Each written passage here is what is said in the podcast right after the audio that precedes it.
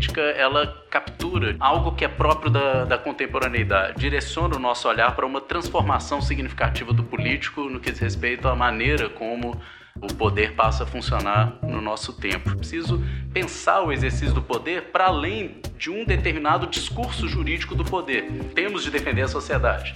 E entre aspas, é, e esse é o discurso biopolítico, é um discurso que, em defesa da sociedade, o que faz? Ele cria um inimigo interno que precisa ser eliminado para que a sociedade se purifique, para que ela se salve, para que ela se preser é, seja preservada naquilo que ela tem de mais importante e valoroso, etc. O racismo de Estado é um racismo interno, é um racismo, é o Estado ele mesmo como um instrumento de eliminação da impureza. E essa impureza são esses grupos que vão ser identificados como, como inimigos. Não são mais inimigos externos, percebo. E há uma coisa que sempre, pra, que o Foucault mostra lá, que sempre foi compatível com a noção liberal de liberdade, de garantias de liberdade, etc., que é a segurança. Né? E no final das contas é uma, é uma liberdade associada a um estado, cada, um estado policial, um estado securitário, um estado que cada vez mais limita as nossas liberdades, supostamente em defesa da produção de uma liberdade muito específica, que é a liberdade de concorrência, liberdade de mercado, liberdade de produção. É. Lembrando da noção de governo, em Foucault, governo é uma noção muito ampla que significa basicamente conduzir a conduta de alguém, ou ser capaz de dirigir de alguma maneira o comportamento ou a conduta de alguém. Acho que o Foucault sempre pensava muito nesses termos, ou seja, a gente precisa compreender melhor como o poder funciona, até para que a gente possa fazer uma resistência a ele de, uma maneira mais adequada, mais pertinente. A lógica neoliberal não é uma lógica que prescinde do direito, pelo contrário, ela precisa do direito como instrumento regulatório para criar o ambiente propício à concorrência. O Estado é importante numa governamentalidade neoliberal. Sejam bem-vindas, pessoas ouvintes do Mas e Si, o seu, o nosso podcast sobre assuntos que se relacionam com o direito. Aqui quem fala é David Ribeiro e é sempre uma satisfação ter você aqui conosco. E nem preciso de apresentar muito, que sempre ao meu lado esquerdo está meu amigo Igor Viana. E aí, meu amigo? É isso, ouvintes. Estamos aí mais uma vez. Um prazer estar contigo, David. E hoje nós temos uma presença especial aqui, não é isso, Igor? Exatamente. Apresenta o nosso convidado aí pro hoje ouvinte. Nós estamos recebendo o professor Marco Antônio aqui da Faculdade de Direito, professor de Filosofia do Direito. E como sempre, melhor deixar o nosso próprio entrevistado se apresentar, né, Marco? Diz aí um pouco sobre sua trajetória, de onde você vem. O prazer é meu estar aqui. Uh, eu, enfim, vim daqui das Minas Gerais. Estou aqui na Faculdade de Direito, mas minha formação se deu tanto em Direito quanto na Filosofia, onde eu estudei um bom tempo, fiz meu doutorado lá na Filosofia, na Fafiche. Tem que ter uma válvula de escape, né, Marco? Ah, tem. Só Direito não dá, não. mas é um prazer estar aqui na faculdade e encontrar uma galera aí com ideias novas, enfim. É isso aí. Novos. Muito bom. E hoje, gente, mais do que um tema muito necessário para a gente discutir, sobretudo nesse momento que a gente está vivendo de retrocessos, de precarização da vida, de exposição das pessoas a situações precárias, de vulnerabilidade, nós estamos aqui hoje com o professor Marco Antônio para discutir sobre biopolítica e de que forma essa biopolítica relaciona com o direito. Exatamente. Então, ouvinte, como você pode ver, hoje o assunto vai ser bem interessante, mas antes de iniciarmos nossa pauta principal, dá um, um pause aí rapidinho no áudio, vá lá nas redes sociais, curta a nossa página no Instagram, no Twitter, curta a nossa página no Facebook e depois você já sabe, né? É só apertar o play.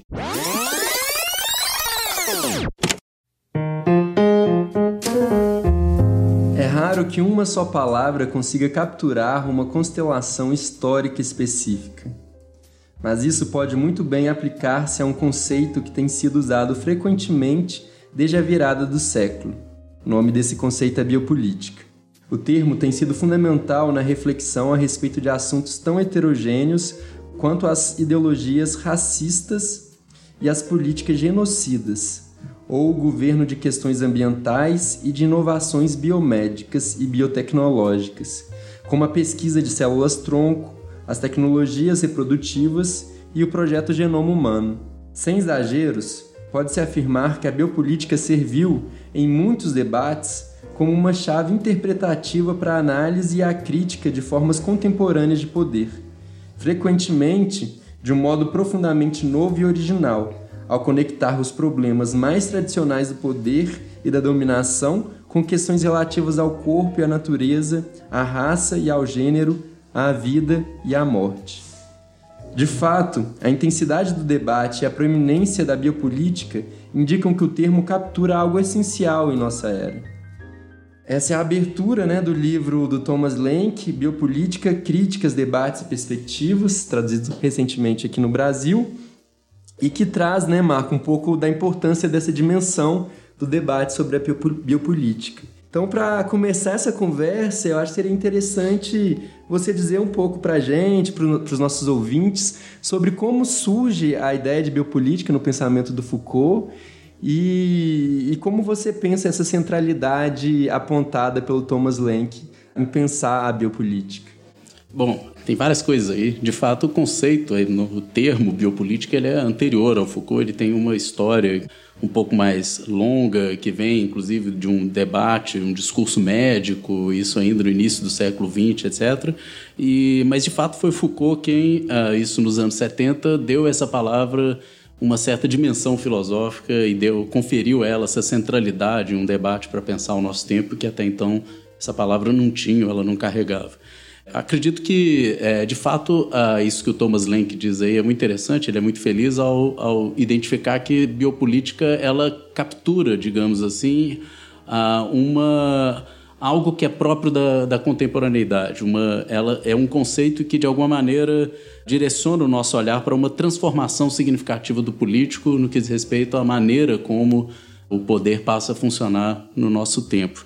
Ou seja, de alguma maneira a biopolítica ela aponta para um exercício de poder, uma forma de poder funcionar que não se explica mais ou que não, não é mais concebível simplesmente como a expressão de uma vontade de um soberano, mas que ah, diz respeito a um conjunto de práticas de administração, de regulação de processos da vida, sempre no nível aí da população.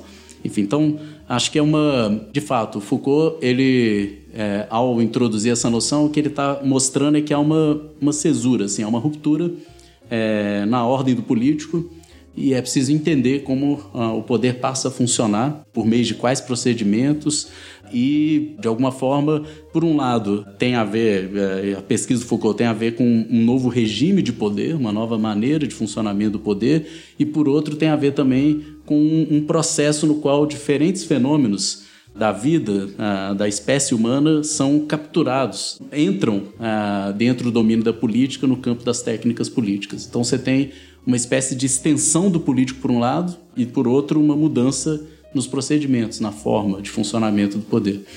Tá, você tem uma modificação na modo, no modo como o poder vai ser exercido, mas aí tem um, uma questão que esse é um pensamento que dentro da teoria do Foucault ele vai ser vai passando por um processo de construção, de constituição e até de evolução propriamente dita, né? Uhum. E é a partir de qual não sei se essa pergunta é pertinente, mas a partir de qual momento que o Foucault começa a visualizar essa biopolítica como ele enxerga e como ele sistematizou conceitualmente esse conceito de biopolítica, assim. Pois é, ah, não é um conceito que aparece nos primeiros trabalhos do Foucault, nos anos 60 ele está completamente ausente. A primeira aparição assim do termo biopolítica é do início já dos anos 70, se não me engano, no curso que ele deu no Rio de Janeiro, as conferências no Rio de Janeiro no ano 73, 74, por aí.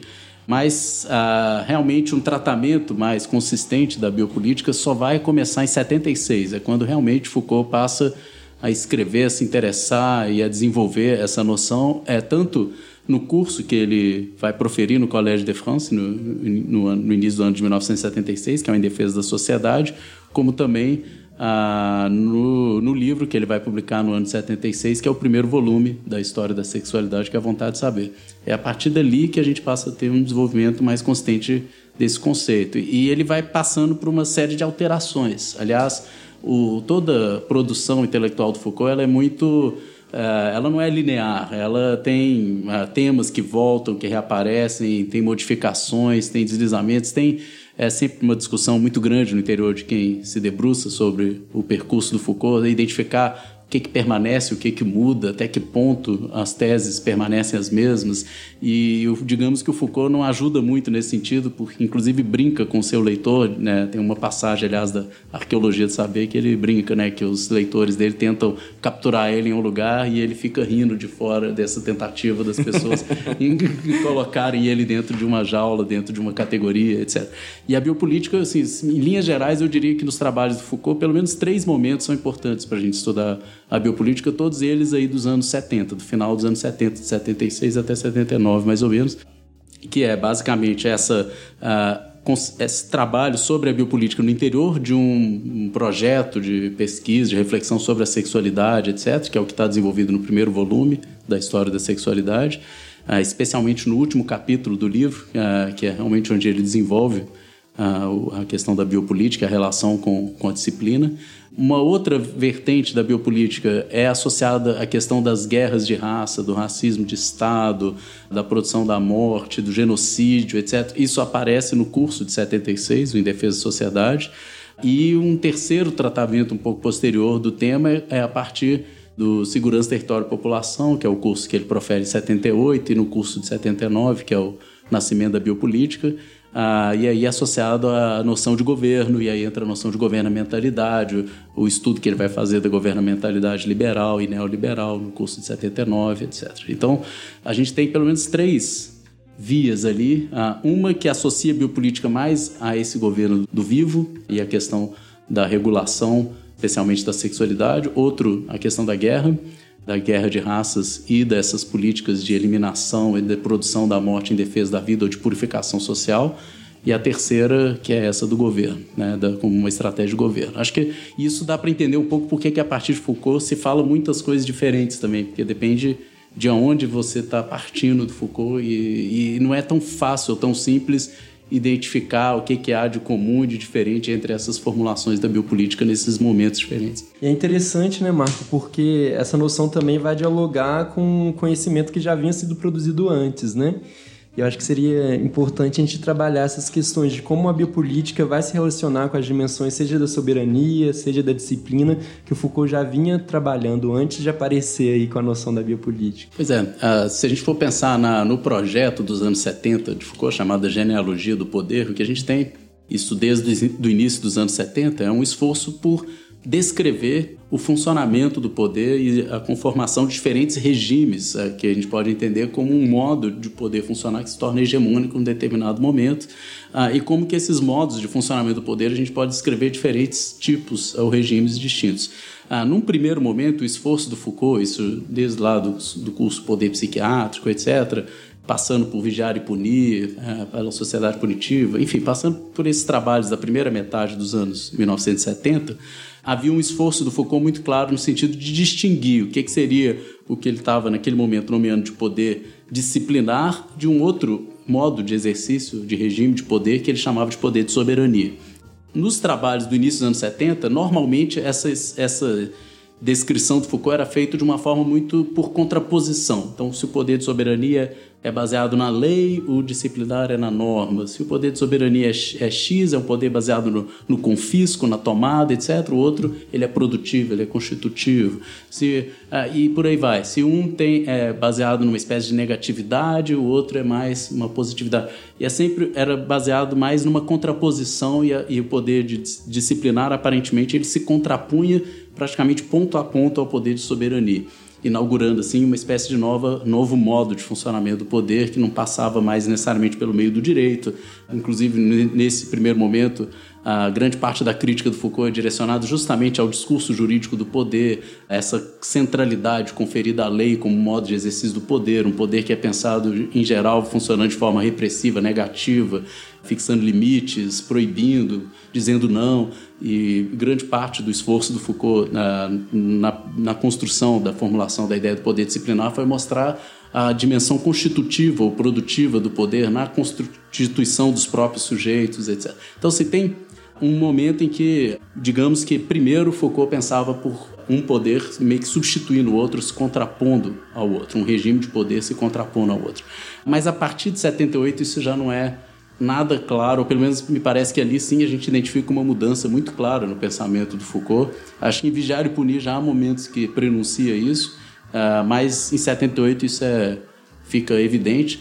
Aí, a partir de então, e é quando Foucault passa a falar também da biopolítica como uma espécie de terceiro modo de funcionamento do poder, e depois usa o termo governamentalidade nesse sentido, mas a partir dali fica claro que esses três regimes eles não, não devem ser entendidos como os, uh, momentos que vão simplesmente se substituir um ao outro, como se a disciplina viesse substituir a soberania e depois a biopolítica viesse substituir a sociedade disciplinar.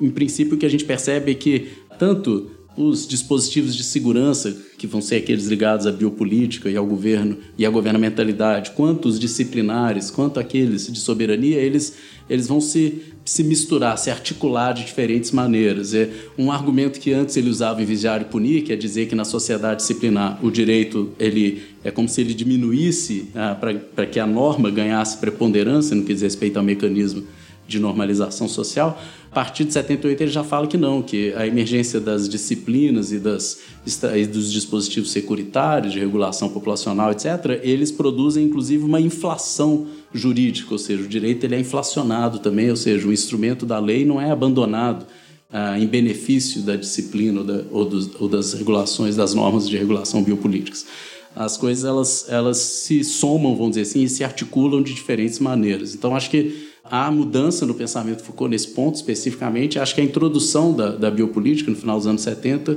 tornou o cenário assim mais complexo e acho que mais interessante também, que é pensar como direito e normas disciplinares ou de regulação biopolítica, como que todas elas se articulam num, numa estratégia mais geral de normalização, de produção e imposição de um normal.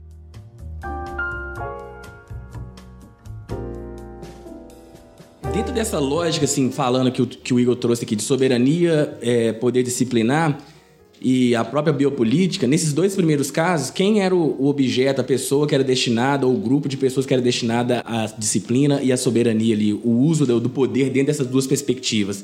No caso, o indivíduo, um grupo de pessoas, a sociedade, um território, como é que ficaria essa, o objeto destinado dessas duas aí, da soberania e da disciplina? Pois é, no caso, assim, a soberania, tá, que Foucault dizia tradicionalmente, é que é um poder sobre um território. Assim, ele é concebido como um exercício de poder sobre um determinado território. Então, em princípio, soberania tem essa dimensão de um instrumento específico, que é a lei, o direito, tem uma incidência é, sobre um território, mais do que sobre pessoas, a soberania se exerce territorialmente, e tem ainda, ah, em geral, do ponto de vista da teoria e da filosofia política, todo um discurso é, voltado para a legitimação do exercício do poder nesse território. E tem todo um debate sobre a legitimidade do poder, que é a tradução do, do, do contratualismo, toda ela é voltada para esse conjunto de questões de legitimação do, do poder. Já na disciplina, que a gente a análise do Foucault é no sentido de mostrar que primeiro é um poder ah, cujo o objeto dele ah, são os indivíduos, os corpos dos indivíduos e os indivíduos tomados não só no seu corpo, mas nos seus pequenos gestos, ah, pequenos nos seus comportamentos, etc. tudo isso vai ser objeto da normalização disciplinar. Uh, e ela vai se dar por meio de diferentes instituições, e aí as análises Foucault são famosas sobre a prisão, a escola, o hospício, etc. Mas também funciona de uma forma que é mais extramuros, ou seja, não apenas no interior das instituições, mas também como uma espécie de modelo uh, social mais ampliado, que se generaliza e que passa a estender, digamos assim, todo um conjunto de microsanções uh, no sentido de normalizar condutas, gestos, comportamentos, etc. Então, a, no caso da disciplina, claramente ela se dirige a indivíduos, não mais a territórios, ela se exerce não mais por meio do direito, mas por meio de todo um conjunto de é, microsanções que vão muito além daquilo que o direito captura. Então você tem um argumento Foucault no Vigiar e Punir de que essas normas disciplinares elas são tanto podem ser vistas por um lado como um infradireito, ou seja, algo que se estende para muito além daquilo que o direito captura. Então ele é muito mais pervasivo, né? capta muito mais a nossa vida do que a lei captar, é capaz de captar. Mas mais do que isso, mais do que um infradireito, ela se coloca também como um contradireito. Tem uma passagem Vigiar Punir Vigiar punir que Foucault diz isso, contra direito na medida em que essas normas disciplinares, elas inclusive confrontam, elas colocam contra as garantias formalmente asseguradas juridicamente. Então, contrário a essa formulação de um sujeito de direito, que é uma formulação jurídica, que a disciplina faz é construir um, um sujeito dócil, disciplinado, etc., digamos assim, no submundo das leis, ou seja, para além das leis e contra as leis. Né? Então, nesse sentido, é um contra-direito também a disciplina. É, enfim, então ah, me parece que, tanto do ponto de vista do objeto, claramente que a gente tem algo muito diferente do, da maneira como o poder de soberania era, era concebido, e do ponto de vista das estratégias de ação, das práticas, ah, de, também muito diferente. Aí você tem a vigilância hierarquizada, todos os padrões de hierarquização de colocar cada um em seu lugar e que isso vai se generalizando para fora das instituições. Então, grande parte do esforço do Foucault no início dos anos 70 foi mostrar como que não dá para a gente pensar o modo de poder funcionar numa sociedade no final do século XVIII, XIX, a partir de então, a partir da imposição de uma lei, como que na verdade esses múltiplos dispositivos disciplinares eles têm um papel importantíssimo na conformação da sociedade industrial e do sujeito dócil de, tra de trabalho, etc. Essa questão que você acabou de falar aí da soberania e da, do poder disciplinar, de certa forma, é uma impressão, uma intuição que eu tenho, assim, que a, o poder disciplinar, ele meio que mitiga a soberania, a ideia da, da, do poder pela soberania, não é isso? Uhum. Mas você, o tempo todo que você diz sobre o poder disciplinar, você fala ainda sobre uma questão institucional. A questão disciplinar, a pergunta que fica é: ela ainda tem um braço do Estado ou ela se dissipa em outros mecanismos que não seja ainda do Estado, por meio das instituições ou outras uhum. situações? Se, se dissipa. É, inclusive, quando o Foucault começa a falar de biopolítica, isso no. É, vamos pegar aqui o primeiro volume da história da, da sexualidade, A Vontade de Saber. É, naquele momento está muito claro como o, o Foucault mostra assim, olha, no final das contas a gente tem como meios de estratégias de normalização duas estratégias básicas. Uma que é, é dirigida para o indivíduo, é a anátomo-política, que é as estratégias de tipo disciplinar, vamos dizer assim. E, e outra é direcionada mais para a população, para esses grupos populacionais e por meio de todo um conjunto de regulação, administração estatística de um, um conjunto populacional, ah, que é basicamente a estratégia da biopolítica. Então, no final das contas, biopolítica e disciplina juntas conformam esse conjunto de ações uh, normalizadoras que vão impor uma norma, uh, tanto por meio de uma estratégia populacional como também de uma disciplinarização, docilização dos indivíduos, dos corpos, inclusive dos gestos e tal. As duas coisas, é, tanto a normalização, as normas e a maneira como normas são impostas socialmente não necessariamente passam pelo direito ou pelo, pelo Estado. Né? Então, isso se expande, vai muito além do que o Estado, é, como um agente, realiza. Por isso também o direito deixa de ser percebido assim como um instrumento por excelência de funcionamento do poder, porque afinal de contas isso vai muito além do, do direito. Agora, é claro, dentro dessas estratégias normalizadoras que são a disciplina e a biopolítica, Está claro para Foucault que a biopolítica, ela, como uma estratégia de ação populacional, ela está muito mais ligada ao exercício do poder estatal do que a disciplina. A disciplina funciona muito mais fora do Estado do que a própria, a própria biopolítica. Mas isso não quer dizer que a biopolítica só aconteça no interior do Estado, ou que a disciplina só aconteça fora do Estado. Mas quer dizer que, na medida em que ela uh, é uma ação mais dirigida a indivíduos por meio de ações em diferentes instituições e mesmo uh, fora delas, etc., uh, eh, isso vai realmente muito, muito além do Estado e não dá para ser pensado simplesmente como uma ação estatal. Seria também legal a gente voltar um pouco, eu acho, nessa questão da relação entre biopolítica e direito, né? Uhum. E não só na dimensão da relação, que eu acho que você já tocou em vários momentos da tua fala, Marco, mas também pensar na dimensão do ensino jurídico, assim. O que, que a biopolítica tem a contribuir para a gente repensar a forma com que a gente lida com direito. E eu pergunto isso porque tem muitos ouvintes que viram para mim, David, e falam: olha, achei muito interessante aquele episódio que vocês fizeram, mas o que, que aquilo tem a ver com direito? Uhum.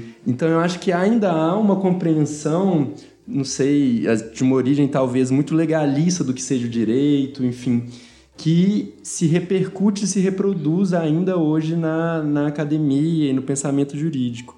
O próprio professor Anditias, quando esteve aqui com a gente, fez uma crítica sobre como a filosofia do direito é majoritariamente pensada hoje no Brasil e no mundo, né? Quais uhum. são os grandes autores de referência da filosofia do direito. Então, que lugar é esse que a biopolítica pode contribuir para a gente pensar talvez o direito e a filosofia do direito de uma outra forma? Eu vou falar não só do papel que a biopolítica pode, pode exercer, né, contribuir nesse sentido, mas do papel que, essa, que esse projeto mais geral do Foucault, de uma analítica do poder, pode contribuir. Que a biopolítica é só mais um desses regimes no interior de um projeto maior de fazer uma nova análise do, do poder. E aí acho que é preciso considerar assim, quais críticas o Foucault faz à maneira como tradicionalmente o poder era concebido. Né? E o porquê que, afinal de contas, ele faz esse esforço todo por uma nova maneira de, pensar sobre as relações de poder, etc. E aí, no primeiro momento, é como se a maneira como a gente pensa o funcionamento do poder é muito tributária, herdeira ainda de uma tradição uh, jurídica, mas também da, da teoria da filosofia política, que basicamente toma o poder como algo que é exercido, uh, que é uma espécie de algo que se possui, que alguém exerce sobre outro, por meio de um instrumento, que, é um, que são as leis, que impõem determinadas condutas, proibições, etc., e que se exerce sobre um determinado território. Então a gente tem a centralidade da figura do soberano, que é aquele que detém o poder, da figura da lei, que é o meio de expressão da vontade soberana, e do, do território como sendo o, o, lugar onde esse poder é exercido, os, os, limites de exercício de um determinado poder. E aí toda uma discussão sobre legitimidade, etc, etc. Bom, o Foucault percebe ao se dar conta de que o poder era concebido assim, que esse é um discurso ainda muito jurídico, a ideia do poder como se fosse um bem que você possui, você pode perder, você pode ceder, toda a construção, a, a imagem do contrato social é uma imagem jurídica, para começar, é imagem de um contrato, né? enfim, é uma relação jurídica. E, para além disso, no contrato é como se os indivíduos detivessem um determinado poder, cedessem esse poder a um soberano em troca de certas proteções e garantias, tudo é uma relação de tipo jurídico contratual, enfim. E o Foucault ele, ele se dá conta de como essa forma de pensar o poder, por um lado, ela serve no sentido de legitimar certas formas de dominação, ou seja, ela é usada para legitimar um exercício de poder. Mas, para além disso, aí eu acho que a crítica mais interessante de Foucault não é que ah, o discurso justnaturalista, o contratualista, ou seja lá qual for, pode justificar ou legitimar um determinado tipo de exercício de poder. Mas é o fato de que essa imagem, ela cunha, ela estabeleceu um vocabulário, é uma maneira de perceber o poder e pensar sobre o poder. E essa maneira de pensar e falar sobre o poder faz o poder aparecer de uma determinada maneira e, por outro lado, esconde determinados modos de funcionamento do poder, ou seja, deixa na sombra. Não, isso simplesmente não aparece. É como se esse vocabulário não nos permitisse uh, tornar visível uma série de modos de funcionamento do poder. E é justamente nesse sentido que eu acho que a analítica do poder tem muito a contribuir, ou seja, é preciso pensar o exercício do poder para além de um determinado discurso jurídico do poder.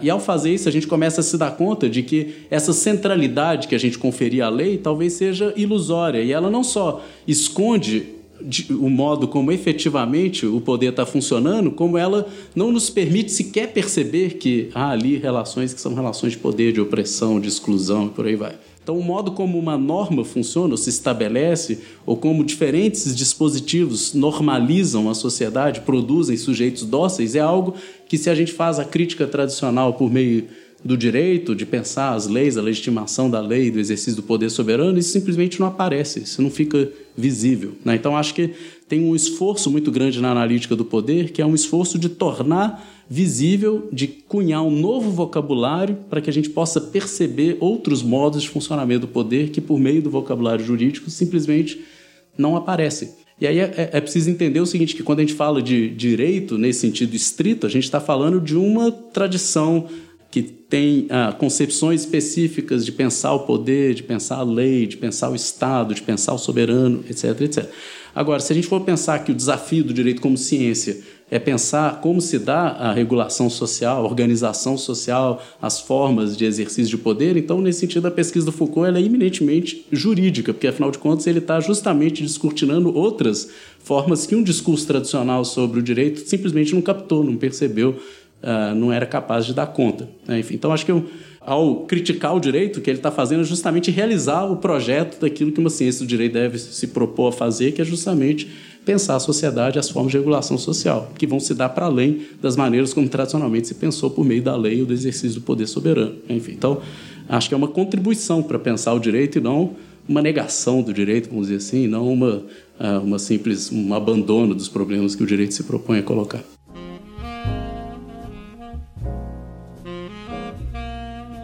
Impactado agora com a resposta, mas é, é porque, assim, é, ressoava em mim também. Eu acho que a gente compartilha muito, assim, Marco, assim, concordava com, com tudo que você estava colocando, enfim. E quão é importante a gente trazer, de fato, esse debate para o campo do direito, enfim. Eu acho que é um campo também que pode ser muito rico e ajudar a gente a pensar a sociedade, pensar o nosso momento, enfim. É um campo de potencialidades que, que podem ser exploradas, né?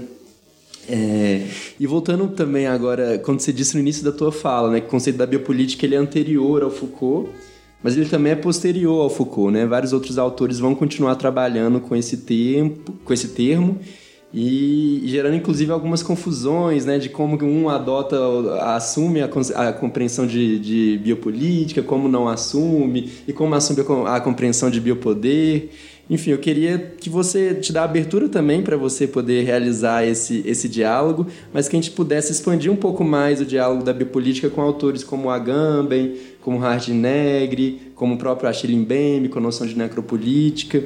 Enfim, como que você vê essas contribuições para se pensar hoje o conceito de biopolítica? Bom, eu vejo positivamente. Eu acho que, uh, primeiro, né, ninguém é dono uh, de um conceito. Né? Ele, tá, ele pode ser operativo, a gente pode se apropriar, a gente pode mudar o significado dele. Eu não sou nenhum purista em relação ao verdadeiro sentido da biopolítica, é aquele que Foucault, seja lá quem for, cunhou ou pensou. E é uma coisa também notória, essa é uma crítica é, que eu acho extremamente válida feita ao Foucault, no sentido de se dar conta das diferentes lacunas, é, dos diferentes temas que simplesmente não aparecem no trabalho do Foucault, e isso por vários motivos. Seja por uma questão, inclusive, histórica, do momento em que esses trabalhos foram realizados, nos anos 70, uma época que ainda que razoavelmente próxima a nós, trazia outras questões, outros problemas que não são necessariamente os mesmos que nos colocamos hoje. Enfim, então, por exemplo, questões sobre discurso, a eh, questão do colonialismo, a questão de gênero, a questão, enfim, outras questões raciais, tem vários temas que não aparecem, pelo menos não são tão desenvolvidos no, no trabalho do Foucault, e acho absolutamente pertinente interessante que sejam explorados, que sejam levados adiante, ou que se, se aproprie de alguns elementos de Foucault, mas para poder levar aquilo em outra direção. Aliás, tem algo que o Foucault, aliás, sempre gostava de dizer, que ele gostava mais que as pessoas tomassem seus, seus textos, seus escritos, é, não como um conjunto de doutrinas a serem ah, comentadas, ele gostava que as pessoas lidassem não como comentadores com seus textos, mas como utilizadores, ele usa esse termo, utilizadores que pegam aquilo que Foucault produziu como uma, uma caixa de ferramenta, ele gostava dessa metáfora, cada um uh, usasse desse. Deleuze usa essa metáfora ele também. usa também, é. mas enfim, o Foucault gostava muito dessa metáfora. Tem aquele, é... aquela, aquela conversa dos dois, que é os intelectuais e o, e poder. O poder. Exatamente, é. a Deleuze é. usa essa ideia da caixa de ferramenta. Isso, exato. A caixa de ferramenta é isso, cada um pega uma ferramenta para usar para os diferentes fins, assim, e uma ferramenta ela se propõe a várias coisas, dependendo daquilo que você precisa. E não existe o uso correto. É, é claro que você pode fazer um uso que não extrai da ferramenta toda, toda a potencialidade que ela te oferece. Você pode ser criticado por isso, por não saber, digamos assim, extrair dela tudo que ela te permitia. Mas, por outro lado, não faz sentido achar que um martelo não possa fazer outra coisa que não seja fixar um prego na parede. Ele se propõe a muitos usos. Né? Enfim, então, acho que essa ideia da caixa de ferramenta é interessante para a gente se dar conta de que, olha, a gente tem que ir lá e buscar o que a gente precisa para fazer um uso que vai muito além daquilo que inicialmente talvez tenha sido pensado. E o, nesse aspecto agora da, da biopolítica, acho que tem um, um, fenômeno que é curioso, que é um termo que tem uma história recente, né, muita muitas apropriações em diferentes sentidos. Acho que o próprio trabalho do Foucault acaba estimulando um pouco isso, já visto que ele mesmo usou esse conceito em momentos diferentes, para em, em situações distintas. Eu mencionei aqui pelo menos três claros momentos, em contextos diferentes, em que o, o, a noção da biopolítica é utilizada por Foucault, é ligada à noção de governo posteriormente, antes, no campo da sexualidade, na questão da guerra, etc., social, ah, enfim. E a partir desses diferentes usos, a gente pode pensar em diferentes também maneiras de se explorar isso e num sentido e em outro, enfim. Desses trabalhos que foram mencionados, acho que são três grandes contribuições para a gente pensar, especialmente problemas mais contemporâneos, mais do nosso tempo.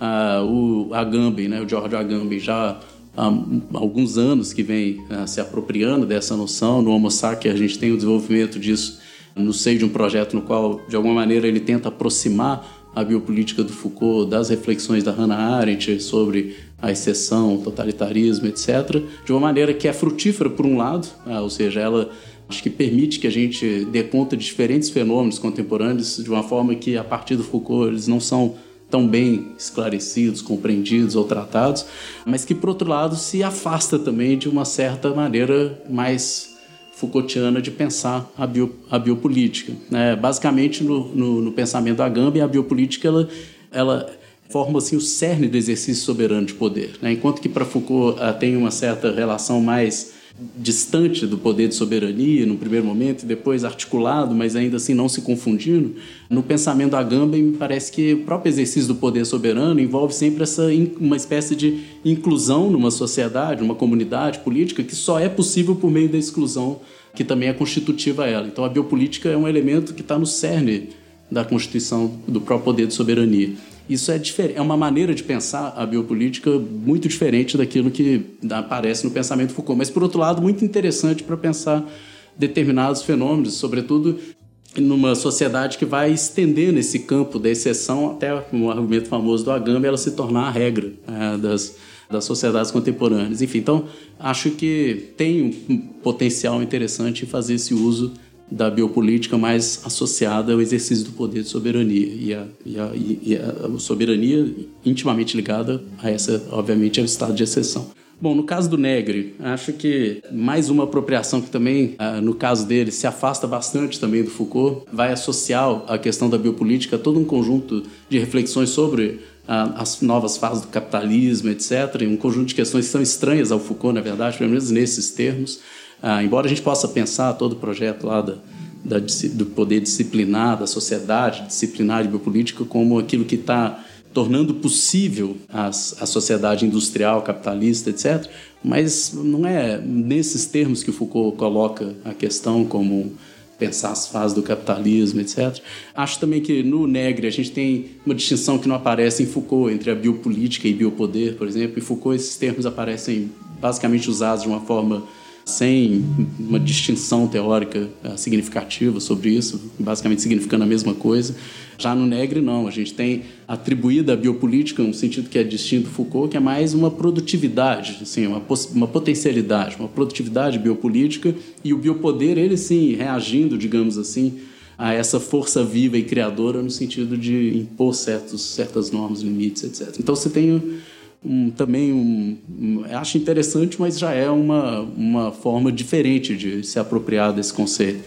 É, e no caso do Mbembe, eu acho que é uma complementação uh, fundamental, e ela, assim, realmente praticamente ausente no Foucault, que é pensar o fenômeno da escravidão, da, da colonização, pensamento decolonial. Isso não fazia parte do universo de questões do Foucault né, na, naquela época. Nos anos 70 também isso ainda era não era uma questão né, que estava na ordem do dia do debate político do tempo dele, mas enfim, isso pouco aparece. Aparece a questão do, do racismo, inclusive o Mbembe comenta passagens do Foucault sobre isso no Necropolítica, mas num sentido bem mais geral e não como pensa o Mbembe, né, de realmente tomar a escravidão como uma, uma espécie de primeira máquina biopolítica. E aí se dá conta de que a colonização foi uma máquina de guerra, e aí ele se apropria dos argumentos do Foucault do Em Defesa da Sociedade, mas para pensar o fenômeno da colonização, e aí ele faz uma apropriação que eu acho muito interessante, mas de algo que o Foucault simplesmente não tratou diretamente. Né? Enfim, e toda a máquina colonial tem um aspecto no Mbembe também que é interessante, porque em Foucault fica,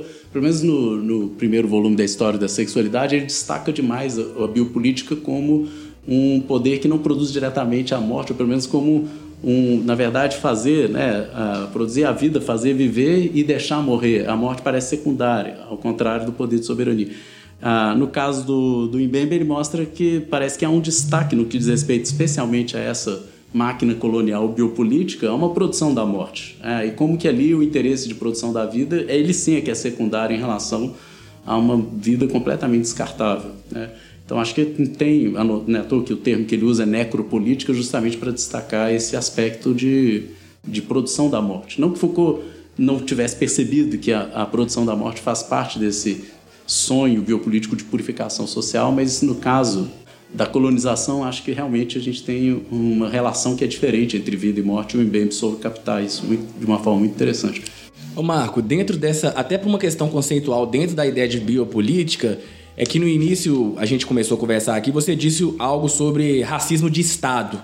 Em que, que diferencia esse racismo de Estado que o Foucault está falando e que o Mbembe vem trazendo aí dentro da ideia de necropolítica, até para não confundir, porque você acabou de falar aqui que são conceitos que, de certa forma, ainda que estejam indiretamente ligados, são coisas distintas, né? O racismo propriamente trazido pelo Mbembe e o racismo de Estado que o, que o Foucault constata, assim. Pois é, o racismo de Estado é o seguinte: é, o argumento do Foucault é de que há uma longa tradição de guerra de raças, o termo que ele usa é guerra de raças, e guerra de raças não necessariamente tem uma dimensão estritamente racial, mas é uma guerra que opõe grupos diferentes, podem ser grupos étnicos ou culturais, sociais distintos, e que na Constituição das comunidades políticas, etc., havia, em geral, essa construção de um inimigo externo, esse outro, de outra cultura, de outra raça, de outra etnia, etc., e que era fundamental para a construção, para a afirmação de um exercício de poder, essa, essa vitória, esse conflito em relação a esse outro externo.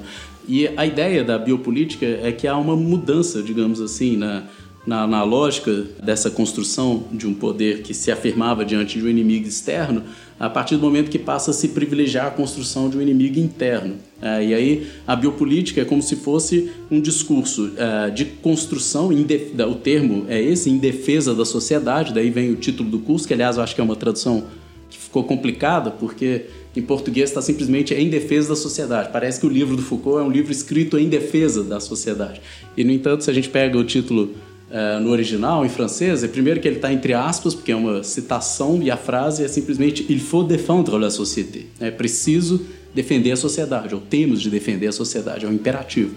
Uh, então, é uma frase de alguém dizendo que temos de defender a sociedade e entre aspas. É, e esse é o discurso biopolítico, é um discurso que, em defesa da sociedade, o que faz? Ele cria um inimigo interno que precisa ser eliminado para que a sociedade se purifique, para que ela se salve, para que ela se é, seja preservada naquilo que ela tem de mais importante e valoroso, etc.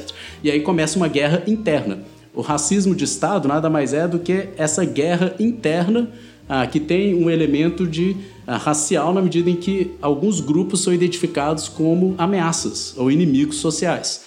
E aí esse inimigo social pode ser um grupo que tem uma cor específica, mas pode ser um grupo que tem uma ideologia específica, ou que tem uma origem específica, ou que tem um comportamento específico, etc. Todos esses ah, vão ser identificados como elementos impuros que comprometem a saúde uh, da nação e aí eles vão ser sistematicamente uh, combatidos, etc., num grande projeto de normalização social e de defesa da sociedade. Então percebo que o racismo de Estado é um racismo interno, é um racismo, é o Estado ele mesmo como um instrumento uh, de eliminação da impureza. E essa impureza são esses grupos que vão ser identificados como, como inimigos, não são mais inimigos externos, percebo. Então o racismo de Estado tem essa dimensão. Agora é claro que o Mbembe, como ele está pensando a colonização que ele tem é um esse outro ah, colonizado, esse outro indígena, esse outro africano, esse outro ah, etc., que obviamente é visto como menor, como impuro, como, digamos assim, alguém a ser civilizado, a ser ainda retirado de um estado de primitivismo, etc, etc.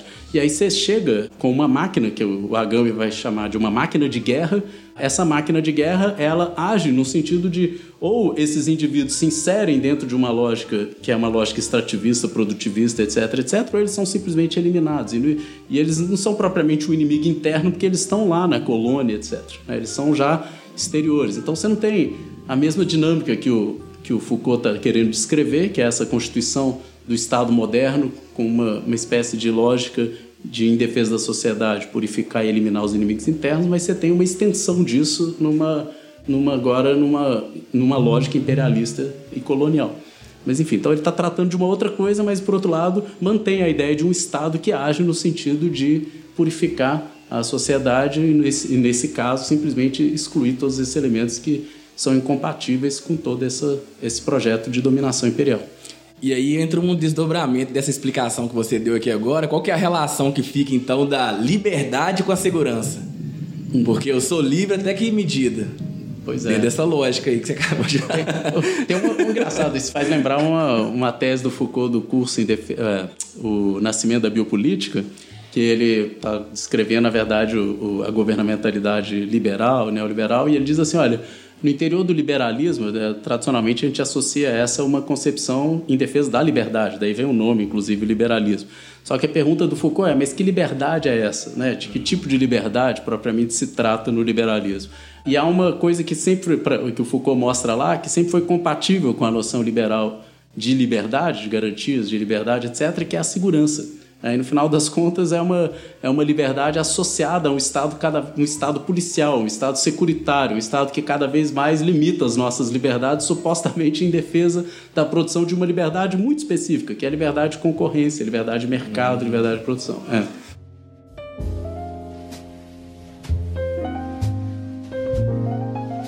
E pensando nessa relação, é. É. liberdade e segurança, eu acho que vai é aos seus estudos mais recentes, né, Marco? Que é sobre justamente a governamentalidade algorítmica. algorítmica. E como pensar essas questões hoje, enfim, o que, que isso quer dizer Uh, eu estava assistindo recentemente Years and Years, não sei se você chegou a ver, é uma série da HBO recente. Aí todo momento tava pensando em você, assim, porque agora você é a referência. Cara, eu tô atrasado na série, essa eu não vi ainda não.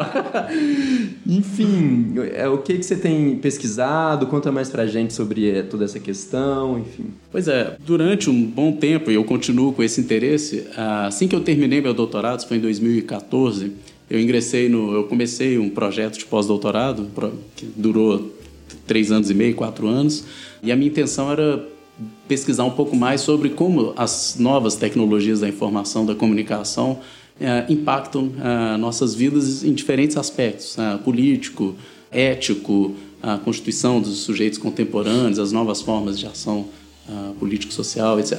E isso fez uh, pensar que talvez seja o fosse o caso da gente é, retomar esse esforço que o Foucault sempre teve de começar a olhar para o modo como o poder começa é, funciona, o modo como ele se exerce, etc., e perceber que novos regimes de poder podem ser descritos ou se parecem emergir a partir do momento que a gente passa a ter outros instrumentos, outras estratégias, outros objetos, etc.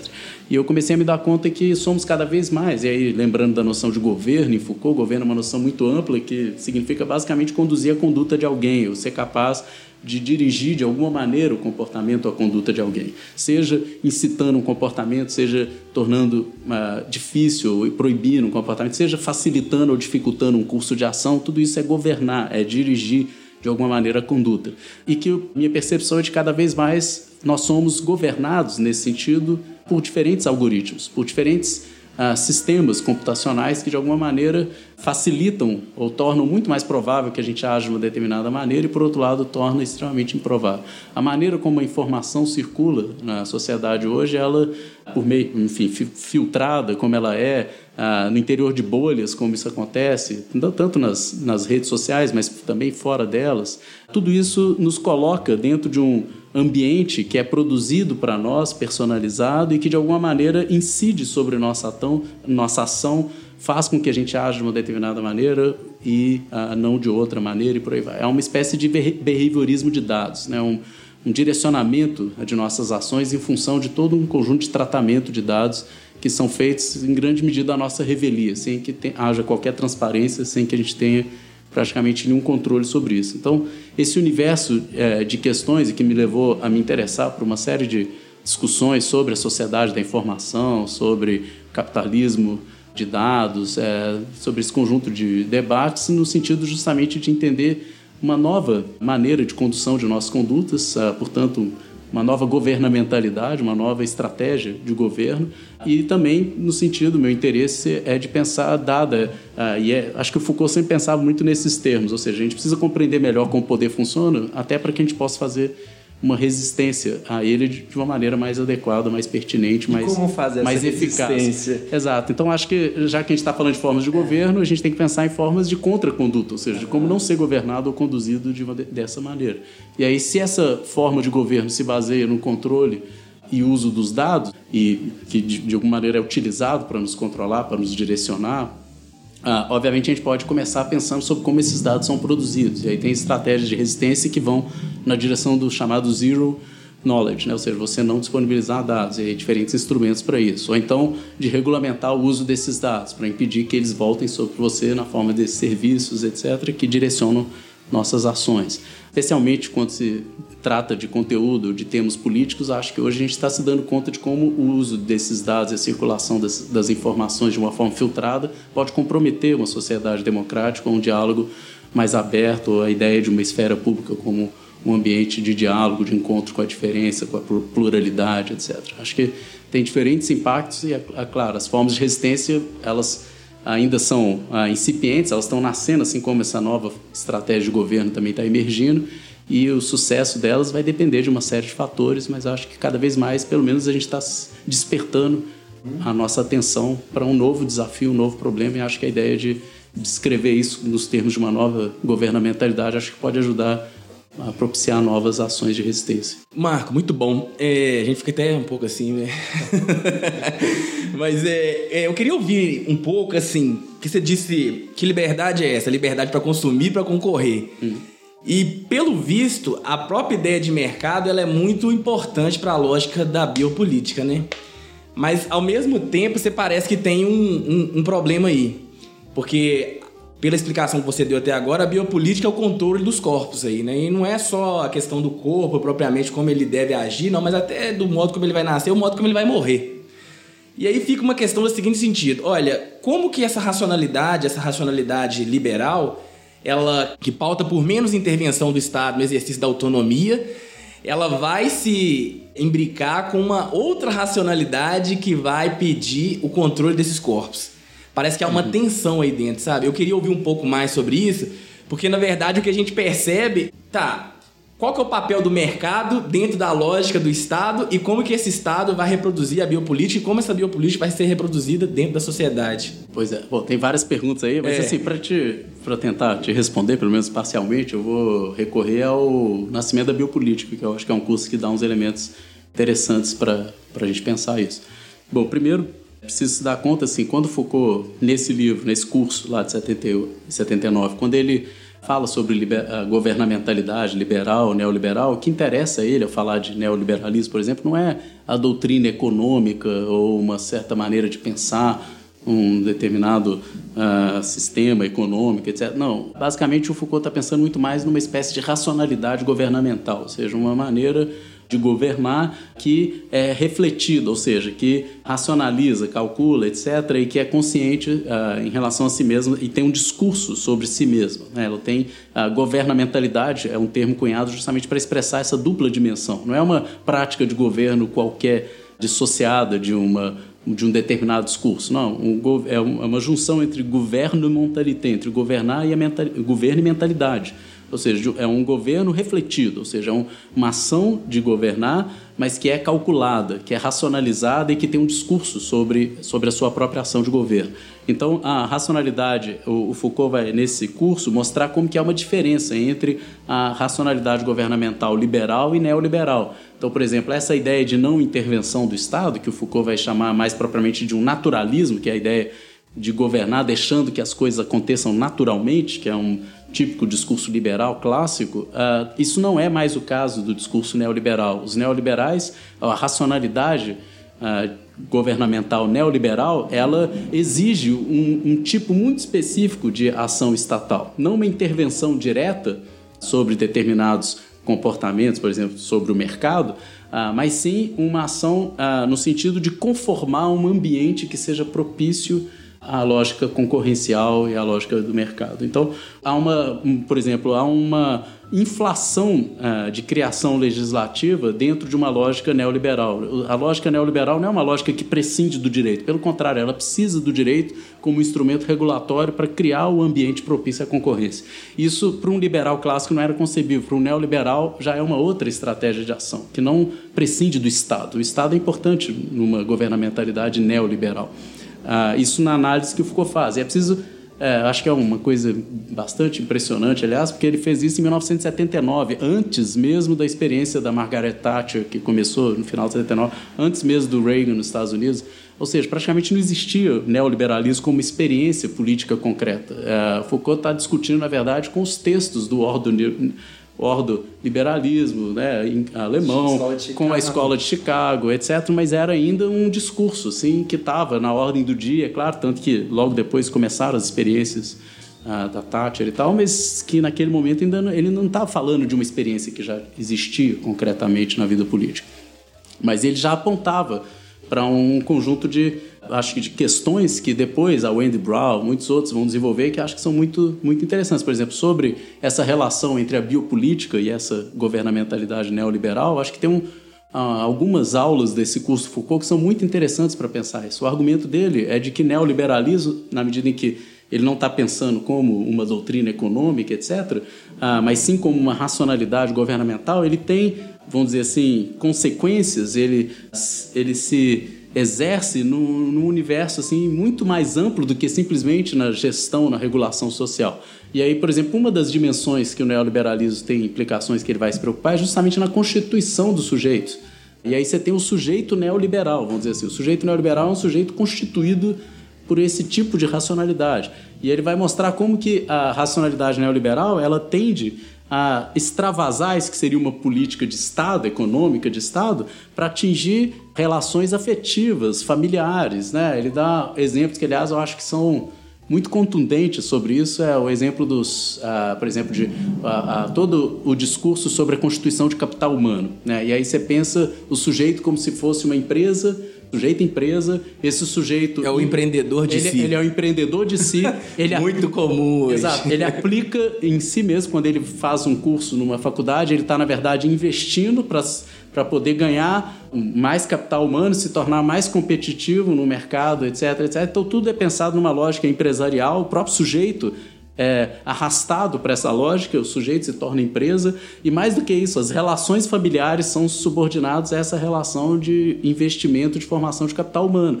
E aí ele dá, ele dá o exemplo dos pais em relação aos filhos, que ah, ele diz lá, tinha lá um estudo sobre capital humano que mostrava que os filhos que passavam mais horas do, do dia junto com seus pais, eles tinham uma maior probabilidade de serem competitivos na frente, porque isso melhorava a questão emocional, equilíbrio emocional dessas pessoas, etc, etc. Então, os pais passavam então dedicar mais tempo do dia para ficar com os filhos como uma forma de investimento no capital humano dessa criança para que depois ela possa vencer a concorrência no mundo competitivo, etc. Então, sim, até o tempo que você passa com seu filho passa a ser concebido dentro de uma racionalidade neoliberal de, de investimento no capital humano da criança. Então, isso é para mostrar como que a racionalidade neoliberal não é uma racionalidade de governo no sentido de política econômica, simplesmente. É uma racionalidade que invade toda a esfera da existência humana, inclusive, inclusive o Estado. Inclusive o Estado, exato. Ele é instrumentalizado, no uhum. caso, então, o Estado. Você está falando isso, Marco? Eu lembrei de uma situação que eu vi, foi, foram dois casos. O primeiro, um Estado desse, alguém estava contando que ele foi fazer, foi fazer uma política de, de empregabilidade e contratou essas bicicletas que tem aqui, da Itaú e tudo, e fez um, uma política que a pessoa poderia fazer o cadastro, ter o aplicativo e tinha que comprovar que pelo menos uma vez na, na semana ou duas vezes na semana estava usando a bicicleta para fazer a entrega de, de produto. Aí eu fiquei pensando assim, tá, o Estado, em vez de promover é, empregabilidade de uma forma mais segura, o que ele está fazendo? Está fazendo um aplicativo para dar para esse cara, para ele pegar uma bicicleta, trabalhar e se esse cara quebra, quebra a perna e não tem, não tem um, um, um seguro de nada ali, é só uhum. o, pra, o tempo dele trabalhar. Eu esqueci como que era a situação. E a outra foi agora que, que teve a reforma da Previdência e a Globo está fazendo uma série de reportagens que ela vai explicando às pessoas como investir na própria Previdência privada. Uhum. Você está tá me falando disso, eu me lembro de um debate há um tempo Porque, atrás. É sério isso? A pessoa não sabe nem se ela vai comer, ela vai ter que ter um, um planejamento para poder investir na previdência privada. Você está falando disso, eu me lembro de um debate na Globo News que apareceu um indivíduo defendendo a tese de que ninguém precisa, que não precisa de previdência, que basta a um indivíduo que ele seja capaz de. E aí ele tinha um milhão de argumentos para mostrar que isso é plenamente possível a um indivíduo juntar um milhão de reais ao longo da vida que ele não precisa de previdência. Dá vontade de falar assim, vira para um para a pessoa que trabalha recebendo um salário mínimo e fala para ela que não precisa de previdência, que a solução é juntar um milhão de reais ao longo da vida. Interessante nesse sentido também foi a fala que eu vi da Raquel Ronick num seminário que ela estava recentemente no Sul debatendo urbanismo, questão urbana hoje no Brasil, e ela chamava atenção para algo que eu achei interessante. Ela falou assim: olha, a esquerda tá surdo ou cega porque não está percebendo a importância da gente dialogar com as reais necessidades dos trabalhadores hoje. E a previdência não é uma dessas reais necessidades, porque isso está de alguma forma ainda distanciado. A necessidade é muito real. Ela colocou um estudo, trouxe um estudo das empregadas domésticas que moram no, nas redondezas da capital de São Paulo. Elas gastam mais de 50% do salário delas com o transporte público. Então, assim, o transporte público é uma urgência imediata uhum. dessas trabalhadoras domésticas dos arredores de São Paulo, enquanto você vai falar de previdência, ela vai estar pensando, pô, metade do meu salário está indo agora para pagar o transporte público, que é a minha, minha necessidade urgente deste momento, né? É, isso você está falando me é. faz, eh, me lembra de uma coisa que eu acho muito curiosa, assim, interessante atentar para ela, como a pauta da mobilidade urbana é uma pauta explosiva e como ela tem o poder de acender a fagulha assim de revoltas, insurreições, às vezes muito mais forte do que outras pautas que aparentemente a gente tende a querer passar na frente tá no cotidiano, dela, né? Mas ela atinge é. de uma forma muito imediata. Não é à toa que junho de 2013 começou com os 20 centavos. Uhum. Né? Não é à toa agora que o Chile também, as insurreições, começaram também de uma revolta estudantil sobre aumento de passagem de transporte público em Santiago. Na Venezuela, o Caracas, na é. década de 90 também era aumento do preço Exato. da passagem. Eu acho que mobilidade urbana é um tema que tem uma capacidade de mobilização social que a gente às vezes é, menospreza. A gente não se dá conta de, de como isso é um tema é uma, uma questão que capaz de mobilizar de pessoas de classes sociais muito diferentes, inclusive, uh, e que goza de um grau assim de aceitação, de adesão social muito maior do que outras pautas sociais. E o que eu queria trazer também, a gente está aí debatendo já o aqui e o agora, né, a contemporaneidade, é uma complexidade. Queria ver, ouvir tua visão sobre sobre essa relação que a gente vive hoje de uma aliança entre neoliberais e neoconservadores, né? Eu estava lendo recentemente o livro da Sueli Ronick, né, Os Esferas da Insurreição, e ela traz uma tese, eu não sei até que ponto eu concordo, mas de que essa aliança é uma aliança promíscua que os neoliberais estão utilizando desses conservadores para chegarem no poder e aí esses conservadores vão fazer o serviço sujo, que é varrer todos os direitos e as garantias que foram conquistadas a duras penas, para então os neoliberais encontrarem um caminho aberto para eles chegarem como salvadores. Uhum. Então, enfim, não sei até que ponto é de fato assim. Na minha pesquisa, por exemplo, na dissertação sobre gênero, sobre a, dita ideologia de gênero, eu via que isso era realmente muito, muito misturado. E não sei até que ponto um quem está utilizando de quem, sabe? Mas eu queria ver, ouvir tua, tua perspectiva também sobre essa questão que é muito latente hoje. Pois é, acho que é um. A primeira coisa que eu diria é o seguinte: o casamento entre autoritarismo e neoliberalismo não é uma coisa recente. Aliás, o neoliberalismo, a primeira experiência que houve de políticas neoliberais foi justamente um regime autoritário, ditatorial, que foi o Chile nos anos 70. Então, acho que uh, esse casamento não é uma novidade. Depois a gente teve as experiências, sobretudo em países do centro, a experiência inglesa, norte-americana, de políticas neoliberais em regimes ditos democráticos, mas a verdade é que a primeira experiência mesmo neoliberal se deu numa ditadura. Acho até curioso, é, esse é um tema que, aliás, o Foucault é criticado por isso, como que o curso dele, Nascimento da Biopolítica, ele simplesmente não fala do Chile, sendo que o Chile, eles, essa experiência, assim, já existia de política neoliberal na época que ele proferiu o curso dele em 79. Mas, bom, de qualquer maneira, acho que a primeira coisa que eu diria é isso, que não é propriamente um casamento tão, assim, impensável, até porque ele já aconteceu. Agora, eu também não, não, não sou daqueles que acham que é um casamento perfeito. Aliás, como como todo casamento, eu acho que tem algumas arestas ali. Uh, eu não acho que é incompatível, tanto que a gente vê experiências nesse sentido, recentes e anteriores, mas acredito também que há, um, de parte a parte, um certo um conjunto de desentendimentos. Né? Acho que a experiência brasileira mostra um pouco desses desentendimentos em diferentes níveis, né? Ou seja, a coisa não acontece também redondinha. Acho que de um lado uh, e do outro, é como se as pessoas tivessem que fechar um pouco o nariz para poder aturar um certo mau cheiro ali, um certo odor desagradável que que eles acabam uh, lidando com aquilo, mas acho que há constituição de, de alianças estratégicas que é possível sim imaginar um governo extremamente neoliberal, por um lado, e também autoritário do ponto de vista de costumes por outro. E aí fica claro como que neoliberalismo não necessariamente é liberdade no sentido de direitos fundamentais, liberdades individuais, etc. É outro tipo de liberdade. Você pode ter uma sociedade extremamente autoritária, por um lado, mas por outro, com mercados livres, ah, com, com, livre concorrência, etc. Eu acho que é um pouco um determinado sonho ah, que hoje, pelo menos no Brasil, mas em outros lugares, a gente vê experiências nesse sentido, que é o chamado liberal na economia, mais conservador nos costumes. Né?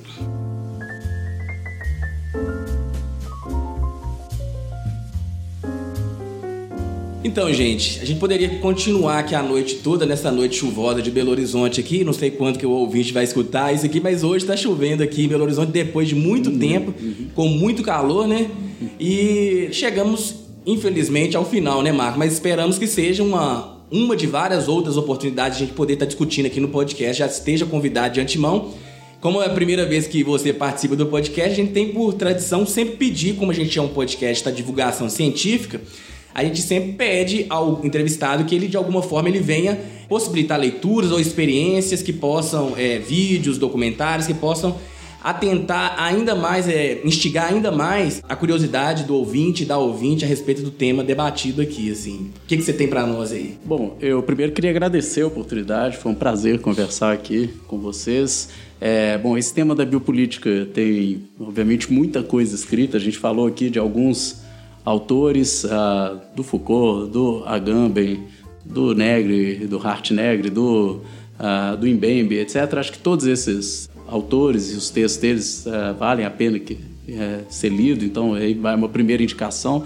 Mas para além de todos esses que a gente falou, eu indicaria um livro em específico, então, já que é para terminar com uma indicação, que saiu recente, uma tradução. Uh, tra recente não, já deve ter uns dois anos, pela editora da UFMG, que é um livro do Roberto Espósito, que é um filósofo político italiano. Se chama Bios, Biopolítica e Filosofia. Eu acho que é um, um texto que desenvolve bem muitos pontos do, do Foucault, mas que vai muito além. E, enfim, tinha só uma tradução portuguesa, mas agora com essa edição brasileira ficou mais acessível para o público aqui no Brasil. E fica então a indicação desse, desse livro. É isso aí. Fala aí, fala aí. Years and Years, é. da HBO, é um desse ano, deve ter uns dois, três meses já que foi lançado. E é muito interessante porque ele traz essa perspectiva. Ele começa, salvo engano, em 2020 e vai até 2032. E num, num certo, numa certa narrativa na qual a Inglaterra elege uma primeira-ministra a lá Bolsonaro, Trump e esses conservadores de direita que a gente tem é, presenciado e como que isso vai alterando realmente a produção de subjetividades, né? E, e, a vida concreta de uma família inglesa. Então é a partir dessa família inglesa que eles vão analisando esse fenômeno e isso tudo permeado também pelo desenvolvimento das tecnologias, né? Com um implante de chip dentro do corpo e como que a gente vai produzindo uma ideia do que eles chamam lá do transhumano, né? Uhum. E, e, enfim, e também trazendo as possibilidades de resistência ou não a isso. Eu acho que é uma série espetacular, são apenas seis episódios, fazendo propaganda aqui para HBO, né? Mas é realmente incrível e traz, eu acho, de forma muito latente essa, esse debate que a gente teve aqui hoje mesmo, né? A biopolítica, a governamentalidade algorítmica, enfim. É, então, são temas que, que perpassam a série de forma muito forte. Então é isso, galera. Vamos dar um tchau para todo mundo aí. Até o próximo episódio. Tchau. Tchau. Tchau, galera. Valeu. Valeu.